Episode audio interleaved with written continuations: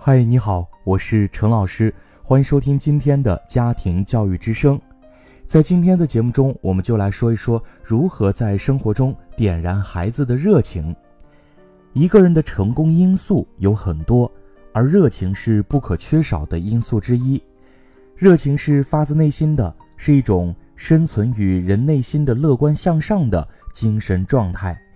成功的人和失败的人在智慧和能力上的差别通常并不很大，但如果两个人各方面的条件都差不多，有热情和百折不挠的人将更有机会如愿以偿。热情实际上是保持稳定、积极、顽强心态下的一种意志力，它是百折不挠品质的基础，也是一个人事业成功的一个重要的素质。一个人能力不足，但是具有热情，通常也会胜过能力很强但缺少热情的人。在和孩子们的接触中，我发现有的孩子长得非常的漂亮，非常的帅气，也多才多艺，但是总觉得他身上少了点什么。我的答案是，缺少热情。美丽的脸庞缺少微笑，大大的眼睛里没有放射出热情的光芒。所以我时常想。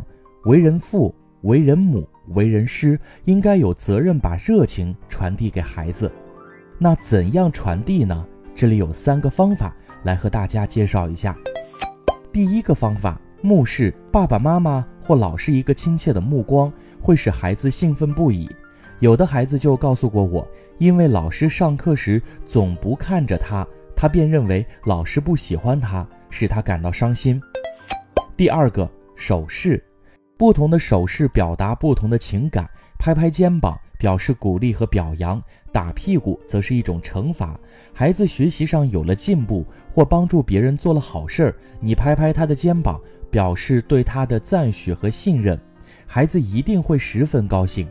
如果这时大人无动于衷，就失去了传递热情的机会。第三个方法，语是，用最热情的语言给孩子送去希望。话不必多，一两句就能表达出你的爱。声音不必大，但要能表现出你内心的兴奋。唠唠叨叨说个没完，是最令孩子心烦的。如果孩子犯了错误，不要粗暴的打骂，可以到一间没有旁人的房子里，看着他的眼睛，严肃的对他说：“爸爸妈妈知道你这是第一次，也是最后一次，是不是？”孩子会感到是自己不对。对不起，父母会下决心改正错误。父母、老师对孩子的热情，通常目视、手势、语势传递给孩子。孩子受到激励和鼓舞，也会学会如何热情地对待别人。爱迪生讲过，一个人死去的时候，若能把热情传递给子女，他就给子女留下了无价的财产。今天节目中我们说到的三个方法，分别是语势、手势和目视。看似简单，但是做起来也是需要花费时间和精力的。当然，这三点我们的家长要是做到了，对孩子们的成长、对孩子们的激情和热情都会有很大的帮助。我们下期节目再见。